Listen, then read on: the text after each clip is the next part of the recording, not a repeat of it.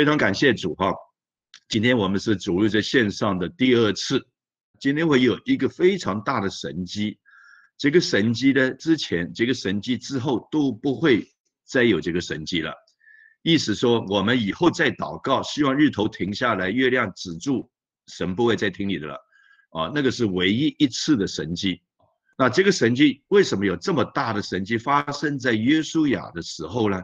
那我们讲一下他的背景故事，啊，让我们了解到底这个今天我们所读的约书亚记第十章，神要告诉我们什么真理？神要我们知道什么的道路跟生命？从这三方面，我们一起去了解一下约书亚记第十章。所以，我们首先还是要来读经文啊，《约书亚记》第十章，先读一到二节。耶路撒冷王亚多尼喜德听见约书亚夺了爱城，进行毁灭，怎样待耶利哥和耶利哥王，也照样待爱城和爱城的王。又听见畸变的居民与以色列人立了约，住在他们中间，就甚害怕，因此。即便是一座大城，如都城一般，比爱城更大，并且城内的人都是勇士。啊，五到十节。于是五个亚摩利王，就是耶路撒冷王、希伯伦王、耶抹王、拉吉王、伊基伦王，大家聚集，率领他们的众军上去，对着基变安营攻打基变。基变人就打发人往吉甲的营中去，见约书亚说。你不要袖手不顾你的仆人，求你速速上来拯救我们，帮助我们，因为住山地亚摩利人的诸王都聚集攻击我们。于是约书亚和他一切兵丁并大能的勇士都从吉甲上去。约书亚对耶和华对约书亚说：“不要怕他们，因为我从吉甲，我已将他们交在你手里。”他们无一人能在你们面前站立得住。约书亚就终夜从吉甲上去，猛然临到他们那里。耶和华使他们在以色列人面前溃乱。约书亚在基变大大杀败他们，追赶他们，在伯和伦的山坡上击杀他们，直到亚西加和马基大。好，第十二节。当耶和华将亚摩利人交付以色列人的日子，约书亚就祷告耶和华，在以色列人眼前说：“日头啊，你要停在基变；月亮啊，你要止在雅雅伦谷。”好，十六节。那武王逃跑，藏在基马大洞里。好，十二十四节。带出那武王到约书亚面前的时候，约书亚就招了以色列众人到。对那些和他同去的军长说：“你们进前来，把脚踏在这些王的景象上。”他们就进前来，把脚踏在这些王的景象上。好，最后我们读二十六节。随后，约书亚将这五王杀死，挂在五棵树上，他们就在树上直挂到晚上。好，刚才所讲的《约书亚记》第十章一到二节，告诉我们谁在不满意。引了五到十节，这些不满意的人怎么处理问题？引了十二节，他们约书亚怎么去祷告？十六节，他们这些被打败的人，他们逃到哪里去？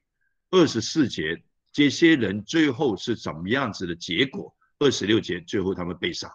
整个故事就是一分钟就讲完。说为什么我训练大家导读呢？导读你就要有这个本事，像我刚才一样。十章十章耶稣啊，十章这么多的经节里面，你这一分钟就可以将导读讲清楚。所以有十分钟的时间，你绝对可以讲得非常的好。你不可能讲不好的，除非你没有抓到重点，你也不问，你也不了解。如果你问，你抓到重点，我相信今天线上现在有一百三十九位啊线上弟兄姊妹，如果你今天听到我讲讲，你以后对圣经的读法跟抓重点，你就有一套更好的方法来亲近神。所以刚才我举的例子，反复去听，你就抓到怎么样子导读啊，怎么样解经。所以为什么你可以用一分钟时间讲完真理，你也可以用一个小时，也可以用一天，也可以用一年，也可以用一生来讲神的真理，就是这个道理。那今天我们开始的时候，我们知道在约书亚记一到四章，神呼召约书亚做领袖，也给他权力，神说：“我永远不撇下你，我也不丢弃你。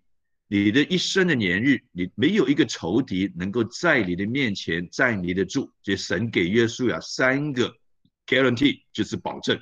约书亚代表耶稣基督啊，约书亚就要将百姓，将以色列百姓从旷野进到迦南美地。迦南美地就是神的应许之地。希伯来书告诉我们说，迦南美地也是地上预表的安息之地。但是地上的所有的安息，你看，以以色列人进到迦南，最后在世世的时候，他们也没有安息。在国都的时候，就算大卫做王的时候，所罗门做王的时候，人还是没有办法得到完全的安息。所以这是个预表。当耶稣基督来了以后，耶稣基督是要将他的百姓从罪恶里面拯救出来。将我们带入到属灵的安息里面。圣经里面所有的安息，都指的肉体的安息。只有一处的安息，就是希伯来书里面的安息，就是属灵的安息。有那日的安息，就是属灵的安息。我们现在有很多的宣传，啊，这个基督教的机关呐，或者工作人员呐，到第六年、第七年就安息年，对不对？这个安息年就是地上的安息。我们第工作了六天，第七天安息，就是地上的安息，就肉体的安息。真正的安息，就像耶神在创世纪里面讲的，做完六天的工，神说创造人以后，他说甚好，人一造好，整个世界都是 perfect，是美好的。所以神所创造一切都是好的，所以神就安息了。这个叫做属灵的安息。我们今天信了耶稣。我们地上可能很多的事物会让你非常的不安息，这个环境的疫情、工作的环境、你的朋友的关系、家庭的关系、儿女、父母、兄弟姊妹、配偶之间的关系、你健康的关系，都让你得到不安息。但神说，其实我们可以安息，因为耶稣基督、神的圣灵、保惠师已经住在我们里面。我们可以在灵里面安息。环境虽然澎湃，环境虽然不容易，但神说你可以将环境吃下去，你可以安息的，因为神都知道你一切的所有，神都了解你一切的经历。因为希伯来书，我们上次这是前几天我们分享礼拜三分享，神的儿子来到地上，道成肉身，他第一个目的。就是为我们的罪死在石架上面。第二个告诉我们，他也成为人，他也经历苦难、孤独、诽谤、排斥，他也遇到软弱的时候，他都知道。所以我们的生活，神不是不知道，神知道。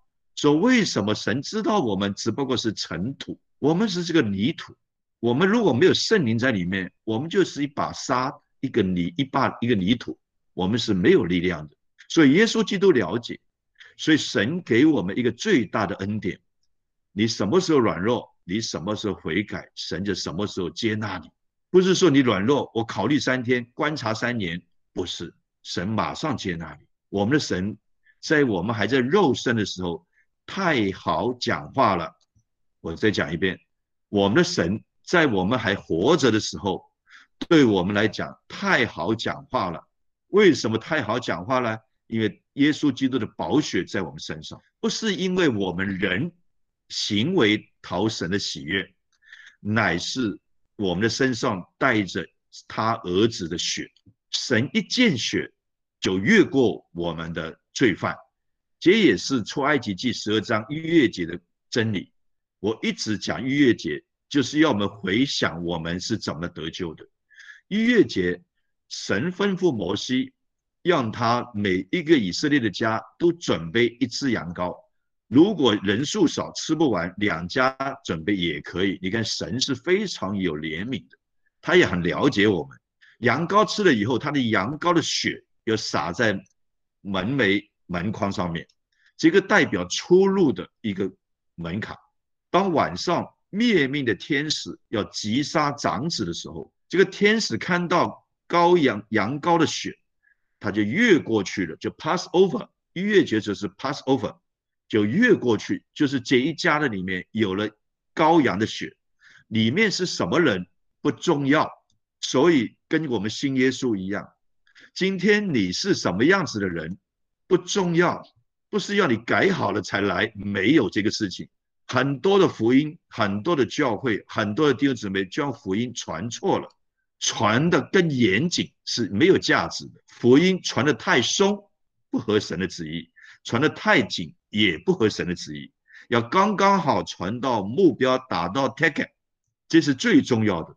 所以很多人说你要信耶稣，你要戒掉这个，戒掉那个，戒掉这个，戒掉那个，这完全是错误的福音。神明明告诉我们。只要将耶稣基督的血洒在你的身上，你的罪就得到赦免。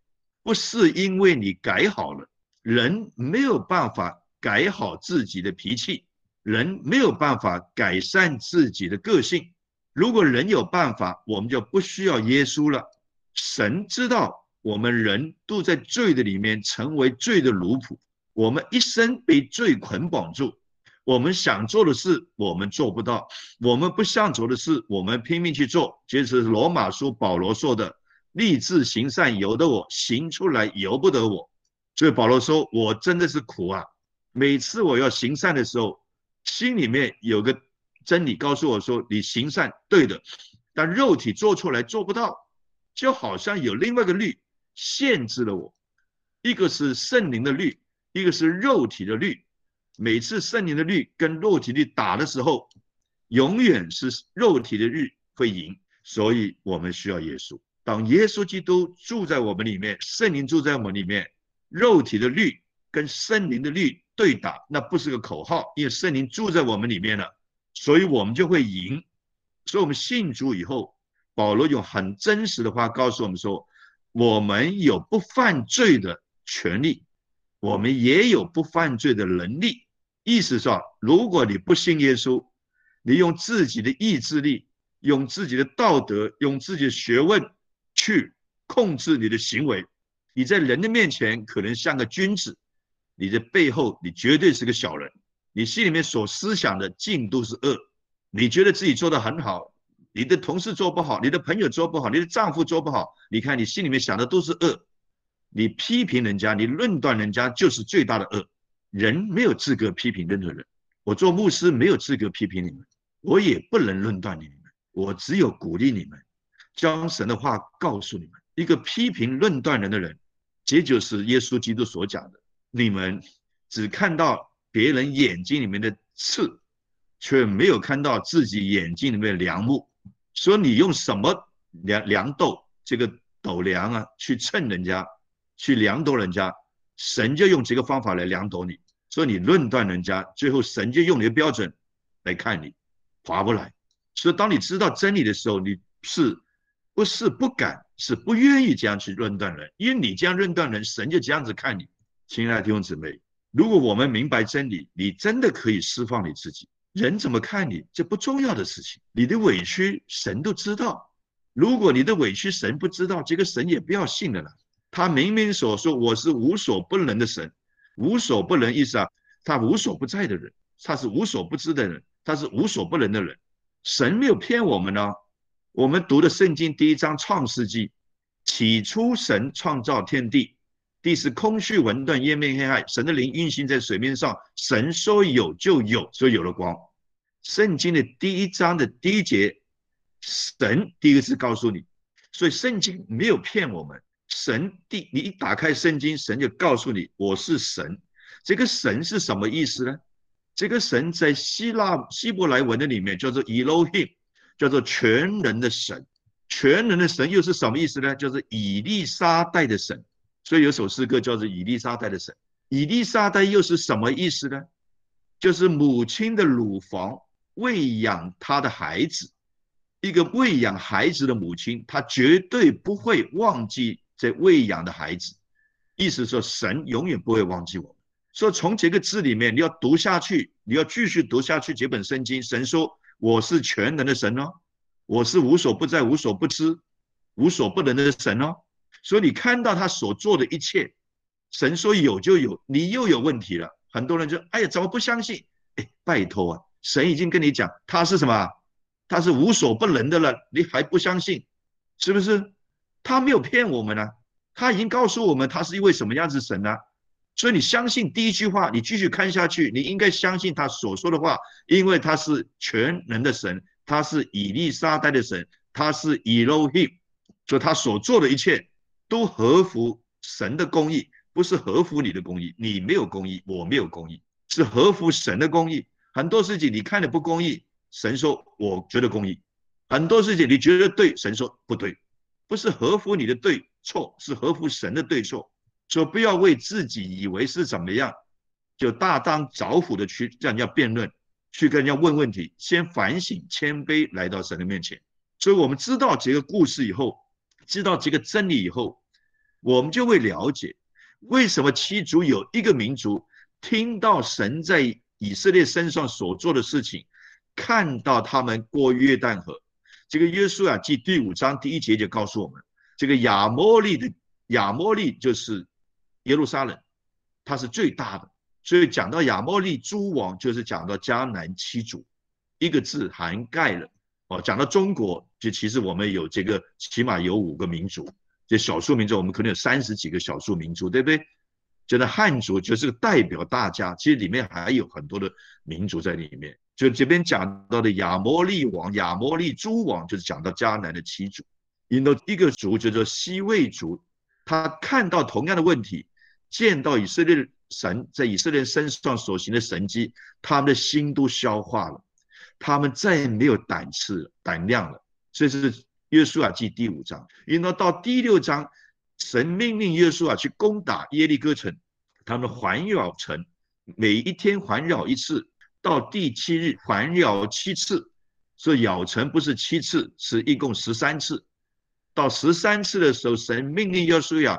将祭司吹号，他们就吹号；百姓呼喊，他们就呼喊。所有前面没有命令之前，人都安静在神的面前。哎，七天都要安安静静，不能讲话，这很困难的事情。说我们人在小事上忠心，这个是小事啊，大事都是神替我们造，你知做，你都知道吗？我们专门做小事，配合神就好了，就小事。但小事你都做不到，我们都想做大事。想跟敌人去打仗，想跟撒旦是征战，你连灰都没有啊！撒旦是何等的创造，他全然美丽，智慧充足。我们只不过是肉体，我们怎么跟撒旦征战呢？我们今天征战的是耶和华神为我们征战。神说：“你知道我是神。洪水泛滥的时候，你不要惊慌，是我替你征战；疫情的时候，你不要紧张，是神替我们征征征战。”我绝对相信，瘟疫不是一天一天减少的，神绝对是突然之间将瘟疫停止。你们看看我讲的对不对？人这么多的历史以来，多少的瘟疫都有神的功课计划在里面。人要学什么？如果瘟疫来的时候，灾难来的时候，我们没有学到东西，那那个真的叫做灾难。如果我们有困难来的时候，有难处来的时候，我们学到功课。这个难处就成为我们的踏脚石，我们更一步认识神，让我们更能够成长。主耶稣说：“你们世上有苦难，这个苦难就是 tribulations 加个 s，意思啊，苦难不断的。所以你回到世界绝对有苦难，你在世界上面找温暖，就是以马无私。以马无私是什么意思呢？当耶稣基督复活的时候，所有人都离开了耶路撒冷，因为他们的主。走了，他们不知道。其实神很早告诉他们说：“我三日后会复活。”神有告诉他们，但是他们不相信，所以大家走了。很多的门徒离开了，有两个门徒他离开了耶稣，他去找人间的温暖。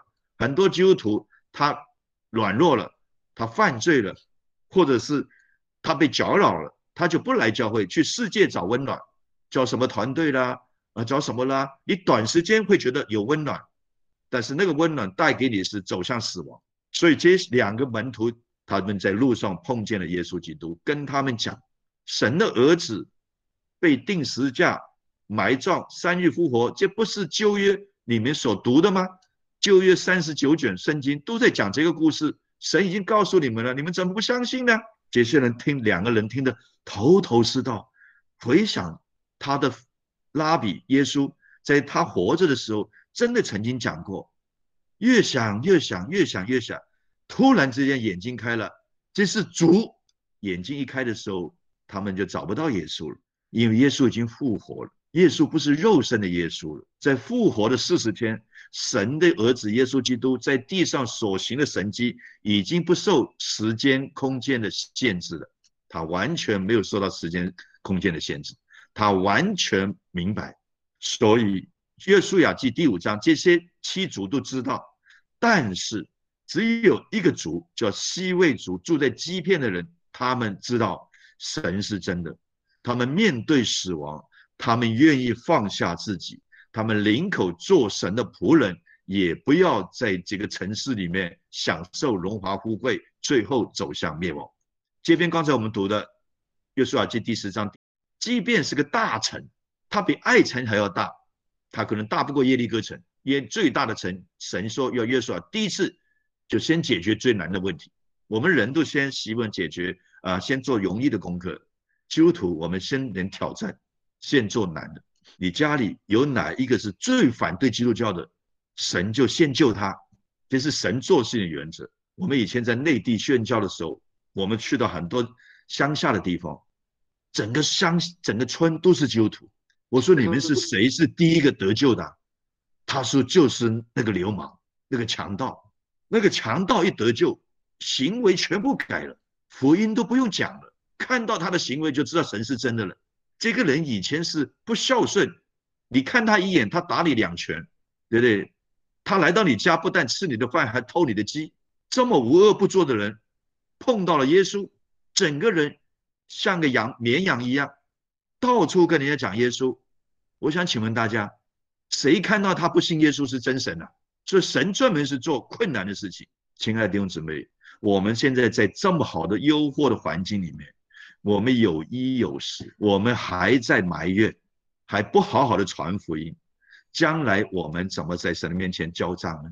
我们将来怎么在神的面前交账呢？弟兄姊妹，我们不好好的读圣经、读神的话，这些话不是去教训人家，这些话是成为我们人生路上的光、脚前的灯，让我们在征战的时候、在环境的时候，让我们有力量，不害怕。所以他们都是勇士，这告诉我们一件事情。信耶稣不需要等到你非常软弱的时候、生病的时候、破产的时候、快要住家务病房的时候才来信耶稣的，不需要。你可以很强盛的时候、很健康的时候、很富有的时候就来投降的。投降给谁啊？投降向耶稣投降，向人投降很丢脸，向神投降不丢脸啊这个投降就舍己，承认自己是个罪人。畸变人就是西魏人，他们。是这么强盛，都是勇士。他们看到神在以色列所做的神迹，他们愿意投降讲和。这就是即便主动立约讲和，以逃厄运，放下自己，宁愿做以色列的仆人。虽然做撇柴挑水的工作，但当灭之民，神仍然保护他们。今天我们在肉身，我们跟亚伯拉罕、跟以色列没有关系，但是我们今天因着信。我们都被称为亚伯拉罕的后裔，因为亚伯拉罕是因信称义之父，我们也是因信称义，所以我们成为他的后裔。我们肉身跟他没有关系，血缘没有关系，但是我们在灵性上、信仰上跟亚伯拉罕是后裔。所以亚伯的后裔堕入天上的星、海边的沙，我们本来是要灭亡的、当灭的，就像畸变人一样，就像西魏人一样，但是我们愿意放下自己。我们愿意顺服神的旨意，我们愿意做神的仆人，替他看门，替他劈柴，替他挑水。其实什么意思呢？做基督徒是要付出代价的，是做仆人的。我们做基督徒，神说，耶稣说，谁愿意为大，谁要服侍人。所以教会里面谁都可以骂牧师，因为他要做领袖嘛，你就要接受所有人的指教。说为什么福音朋友来到教会是最大呢？我们当他是公主王子呢，你就知道他最小，在地上最小，在树林上他就是我们的宝贝啊。说为什么一信主以后大家都很爱你呢？大家来找你，哎呀，叶弟兄啊，你刚刚信主啊，你要啊，你有没有什么困难呐？啊，你这个要不要？你有没有车子啊？我做你司机好不好？送你去上班好不好？你家里有没有佣人呢？没有，我摆便当来好不好？你看为什么对你这么好啊？因为你是个婴孩嘛。每个人都要保护这个婴孩嘛。妈妈一婴孩一出生的时候，都喂他吃奶，保护他，对不对？他在睡觉的时候，所有他的嘘，不要吵，B B 在睡觉，对不对？他也不抗议啊。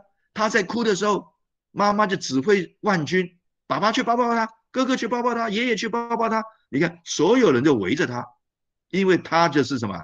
他最小，但是现在他最大，这是属灵的原则。所以，当你刚刚信主的时候，你觉得教会很有温暖。你过久了以后，发现说还有后面来的婴孩，第二胎出生的时候，哎，怎么我好像就是别的不重视呢？你先不要误解，教会不是假的，也不是假冒为生的，因为有新的婴孩起来，你就已经活，你就一个月了，你一个月一个月就有一个月的生命，一年有一年的生命，你的生命应该看得出来。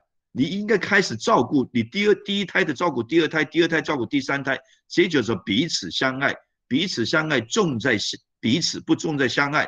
没有彼此，那就不叫做爱，那就是单恋，就是单相思，对不对？两个人的爱才是甜蜜的。虽然两个人隔开很远，想到他爱我，我爱他，心里面就甜了，对不对？如果两个住在一起，这单是你不爱他，一个爱到你不得了，就是想起来的痛苦啊。说彼此相爱，重在彼此，爱才有价值。只有爱，没有彼此，这个爱就是会一个嫉妒的爱，一个定罪的爱。所以，当我们慢慢长大的时候，你要独当一面，你要受培训，你要服侍，你要去关心婴孩。如果一个教会全部都是婴孩，那个牧师一定是活不了超过五十岁，对不对？一是英年英年早逝，为什么？累都累死了，不是气死了，是累都累死了。如果大家都能够成长，这个牧师绝对可以像摩西一样活到一百二十岁，对不对？因为这么多童工做事情，而且越做越越喜乐，就像我们现在一样。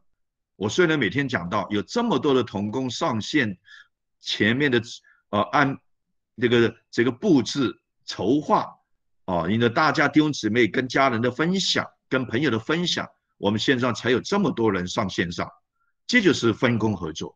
所以这边告诉我们说，我们虽然做神的仆人，我们虽然有工作，但是我们与神和好了，我们已经是神的儿女，我们所欠神的债已经还清，神已经赦免我们一切的罪，我们跟神之间的关系，两造之间已经和好，所以我们可以坦然无惧来到神的面前，你信耶稣。不需要先改好你的脾气才来的，也不需要说你是个佛教徒，你要拜拜，你要先停止拜拜再来的。如果你能够改变你的脾气，能够停止你的拜拜，你就不需要靠耶稣，你靠自己就好了。是我们需要耶稣的生命灵住在我们里面，让圣灵帮助我们除去我们这个不好的脾气，除去我们这个不干净的观念。除去我们那个拜偶像的行为，你才能够明白，你才能够不去做。这个就是圣经属灵的原则。所以，当这件事情，即便人是个大臣，又是所有的勇士，你的这些勇士又跟以色列合在一起，哇！这其他的诸王吓死了，这还得了？以色列神已经这么厉害，加上即便他们又是勇士，那我们这个就没得活了。所以他们听到这个消息。你看人多势众，所以大家都撑胆了。你有没有发现家里啊？如果所有人都信了耶稣，留下一个，他很快就信耶稣。如果你是第一个信耶稣，他人多势众不信耶稣，对不对？骂你都有有有人数啊。他们在约书亚记第五章听到神在以以色列人身所所做的事情，他们已经胆消化了，已经没有战争的能力。现在有人多了，哇，诸王都联合起来。哇！现在胆子大了，对不对？恶向胆中生呢，那胆子就大了，开始要与神作对，与以色列征战，与约书亚征战，就是与神征战；与基督徒征战，就是与神征战。我们是神的人，所以他们开始打仗。武王、耶路撒冷王、希伯来王、耶贝王、拉吉王，还有伊基伦王，他们就开始要跟打仗。因为约书亚。他们不是直接打约书亚，他们先打畸变，觉得他是廖别啊，对对？你住在我们一起，既然先投降，先去打他。引导基遍人知道这个消息，他们马上派人去找耶稣亚。这告诉我们一个什么真理呢？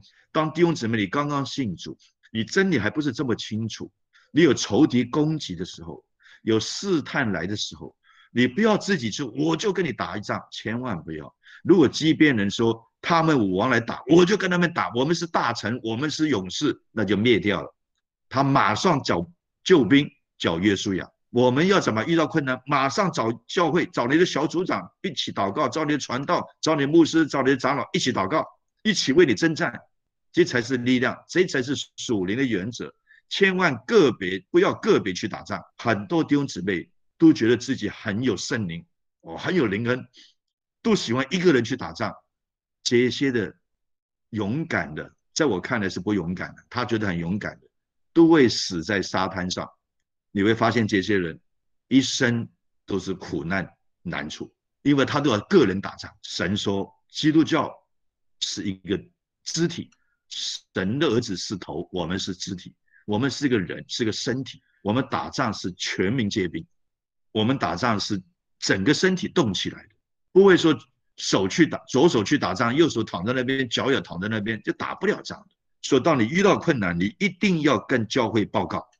为你祷告，这就是里面学习到的。即便人马上找约书亚，约书亚听到消息以后，还没有行动之前，神先跟他说话。你看属灵的人都有神的话，神说：“你不要怕，我已经将这武王交在你的手里面，他们绝对不能在你面前站立得住。”约书亚连夜赶到基变，为他们征战。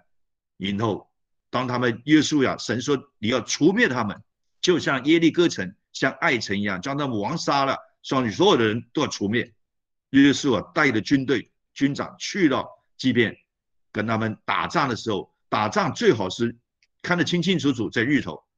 但是这么武王这么多人，怎么能够一下子打赢呢？这武王也不是说只有几个人，这起码几万、几十万的人，你怎么一下子打赢呢？所以约书亚就开始祷告：日头啊，停在即便；月亮啊，只在雅雅伦谷。你看。一个被创造的人，约书亚是被创造的。他既然指挥创造者停止日头、日亮、太阳的转动，这个大光、小光是在创世纪第一章第四天所创造的。所以人类的时间是从第四天开始，因为我们的时间是从地球环转太阳，引到月球环转地球来算年日嘛。所以前面三天神造光、造空气、造植物。时间还没有开始滴答滴答，所以第四天才开始滴答滴答。既然耶稣亚可以指挥停时间停在哪里，所以神说，从节日以前跟节日以后，从来没有神听祷告像节日一样。因后终于他们打赢了，他们击杀他们，在这个伯和伦的上坡上面，引得他们所有的军长，耶稣带着军长来，叫他们从这个。把巨大那个洞里面将武王找出来，找出来以后，所有的军长将他们的脚踏在这武王的身上，这个脚右脚踏在敌人的头上颈项上，就代表降服，代表降服了。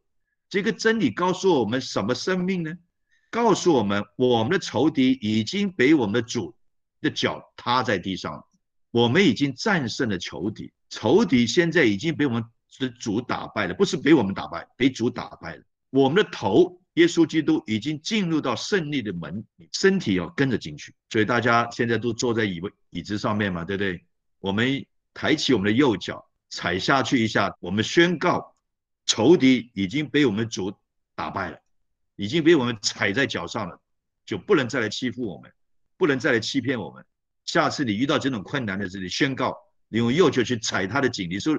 神已经将你的头颈项已经踩下去了，你在我身上已经没有任何的权柄，所以亲爱的弟兄姊妹，每个人都可以像欺骗人一样，你可以是勇士，你可以是很有本事，你是个强盛的国家，你可以来认识耶稣，这不违反你在地上每个人的想法。意思是什么？信了耶稣是跟我们跟神之间的关系和好。你地上你喜欢打球的继续打球，你习惯吃的你继续吃，你希望旅行的继续旅行，你希望化妆继续化妆，你希望买 LV 继续买 LV。神没有要改变你这些东西，你这个改变是因着你愿意放下，你才改变，不是神强迫你的。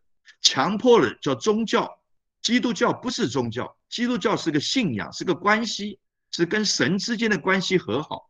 说很多的，我知道很多姊妹的丈夫啊，他不信主，他都有个借口，我发现都是借口，说爸爸妈妈在，所以不能基督教不能祭祖，其实完全是借口。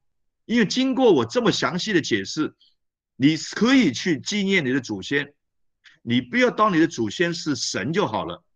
你可以为他写文章，为他主办音乐会，纪念他都没问题。你祖先是个伟人都没问题，但是你不能当他是神，你不能求你的祖先保护你、保守你、祝福你，因为他是人，他不能保护你。他能保护你，他就不用死了；他能保护你，就不用烧每个月要烧两次给他吃了。他能，他是这么有本事，你就不用烧个车子给他开了。这完全是自己骗自己。讲的这么清楚的真理，他还是不信耶稣。那我认为他根本祭祖是个借口，他最主要就不愿意舍己，他不愿意放下自己的习惯嗜好。那我今天就跟大家讲，神没有要强迫你改变你的嗜好。我以前认识一个一个从美国回来的两个夫妻都是 PhD，这个太太每次来教会，这个太先生都陪她来，因为他非常爱她，但是他就怎么都不信主。有一天。我就觉得很纳闷，一表人才，这完全是欺骗人嘛，对不对？一看就是勇士嘛，就怎么不信主呢？我就问他说：“我相信你非常爱你的太太。”他一听到我讲这句话，他就诶，我夸奖他嘛，爱太太是个夸奖啊。人家说你每天欺负太太，你这个很丢脸，对不对？有人夸奖哦，你怕老婆，这是对你夸奖啊。如果对太太说你怕老公，这是取笑你，知道吗？说男生啊，弟兄啊，让大大让太太。有地位是你的光荣啊，是不是？尊重太太是你的能力啊，你够强，你才能尊重他。所以，我跟他讲，你一定非常爱你太太，而且我觉得你一定非常忙碌，因为你来教会都穿的上班的一样，带着领带，穿的西装，你一定非常忙碌，忙碌变成习惯了，所以礼拜天也穿的这么整齐。他听到我说他爱太太又很忙碌，哇，他的脸就开始有点笑容，说我们。更加传福音了，不要一下子定罪他。你为什么不清楚？你不要跟你爸爸妈妈讲，你为什么拜偶像？你真的不孝哎！你怎么论断你的父母呢？他拜拜偶像，因为他仇敌蒙蔽了他的眼睛呢，他不知道真理啊。你看见了，你应该好好的跟他分享。你不要先定他的罪啊！你一下子定他的罪，定你哥哥的罪，定你家里人所有罪，你们都拜偶像，都要灭亡。你虽然没有讲这句话。你们不要再拜偶像了！你看，你的下的都是命令，你要舍己下宝座了，你要做仆人了，你不是做做王了，下命令了，你是看门的了，劈柴的了，摊水叼水的人。所以我跟其他人讲的方法不一样。他说我来了三年，你们教会只有你夸奖我，每个人都问我说你为什么不信主？他说我心里面就很气，我为什么信主？虽然我不跟你辩，不跟你吵，尊重你，但是他心里面不服啊。他说你第一次跟我讲这个事情，这么肯定我。我说是啊，但是我最后还是要问你啊，你为什么不清楚？对不对？我最后还是要问你答案呢。我不要叫自己，我本来的目的是前面有铺条路破冰嘛。我最后还是要问你啊。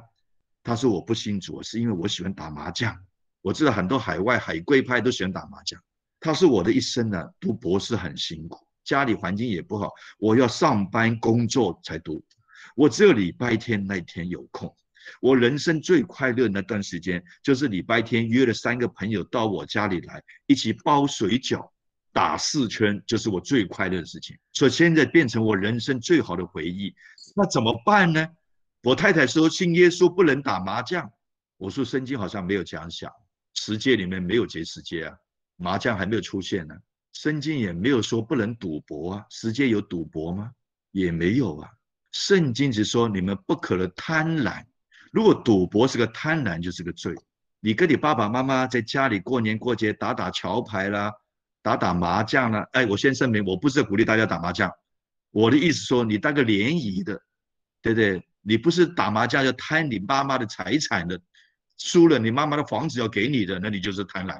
你不是这种想法的。你家里兄弟姊妹从过河回来，他们有的没信主，好不容易一家初一大家恭喜完了以后，就要打个麻将吃个饭，你在那边扫兴，对不对？你们打麻将要下地狱的，你们灭亡，你何必这样子呢？你圣经没有毒手，圣经既不也没有说打麻将，也没有说这个赌博，圣经说不能贪婪。如果你今天跟人家打麻将，准备分钱的，你去吧，一定很多人应着你得救，因为你一听到你要来打麻将，你就会给钱了，对不对？你不贪婪嘛，那你就是传福音嘛。凡你所行都为了福音缘故嘛，打麻将也是为了福音缘故嘛。三个人坐在这边，我先一人发十万台币，我们再打吧。我跟你讲，你下次约谁来，他都会来，比我讲到还有吸引力，对不对？你看，凡我所行都为了福音的缘故。但是我们却不了解真理，将福音卡死在那边。所以我跟他讲，我说没有这句话，圣经没有，不是我讲的，我不能耶稣不能讲异端啊。我说圣经里面没有啊，对不对？我说带着本相来嘛，神说你带着本相来到我的面前嘛，神没说你改好，不要赌博，不要拜偶像，不要去庙里面，不要吸毒，不要怎么样，不要怎么样。神没有说你带着本相来到神的面前，靠着圣灵你才能放人成事，你不靠圣灵改不了你的脾气，改变人的个性。他说真的，他说真的，我那天就为他施洗。他说那我下午回去要打麻将哦。我说打吧。他过了一个月，他每次都有来聚会，脸色越来越不一样。开始看到他很沉重，因为心里面征战。后来一个月以后，我才知道，他后来看到麻将想吐啊，你知道有没有人看到麻将想吐的？想吐的事情就不会想去做嘛。你看到美女想吐的，你就不会想去看美女嘛。你看到钱想吐的，你就不会贪婪嘛，是不是？哇，他很开心，到处做见证。这个事情告诉我一件事情：神的话是真的，带着本相来到面前，不是我强迫你不要拜祖先，你可以纪念祖先，你不要拜他当他是神。当有一天你知道了你的祖先已经在哪里，已经决定了，你现在要救的是你活着的父母亲，你不要让他们走向灭亡。所以不要再用祭祖这个事情。我发现我真理讲的这么的清楚，这些。丈夫还不信主，他这个是借口。他最大的原因就不想戒掉他的习惯，他不想被神管，他又是错误的观念。神没有要管你，神要释放你，真理让你得到自由。你没有真理，你什么事情做都会被捆绑，都会被自己定罪。你认识真理，像我认识真理，我就可以这样讲。你带着本相来到神的面前。你早上受洗，下午去继续打麻将是你的事，撒种是我的事，改变你的生命是神的事。我们没有个牧师能够改变人的生命，但是我可以将救恩告诉你，你要接受。我要改变你的生命，我只有为你祷告，这是神的事情。我们人去做神的事情会很痛苦的，会很颓丧的，因为都会失败嘛。你要改变你先生多难呐，你要改变你儿子多难呐，你只有将永生之道告诉他。让神来带他，让神来帮助他，让神来改变他。终于有一天，他就说他看到麻将会吐的。所以弟兄们，家里的弟兄还没有信主的，你今天听到我的信息，不要借着这个祭祖来借口。其实你是不想放下你自己，你觉得说，哎呀，信了耶稣，我礼拜天就不能睡到十点了。所以很多家里的弟兄们，未来的弟兄们还没有信主的，你听到我讲，你要知道。神没有要捆绑你，没有要改变你，你就带着本相接受耶稣基督，让神来赦免你的罪，让神来爱你，进入永生。这就是我今天跟弟兄姊妹所分享的：日日停止，武王被擒。只有畸变人认识神，愿意放下自己，成为神的仆人。当灭的民族，既然可以得到神的保护，他们所有的人。到了最后，都跟以色列人在一起。我们看到以以希拉基、利以西米基就知道，这些人都是以色列民族里面的重要干部。他们开始是劈柴的、担水的、看门的，后来他们有唱歌、有敬拜、有成为他们的核心的童工。所以不是永远做初中的工作，他们也成为以色列人的核心童工。所以愿神祝福我们的话，感谢主。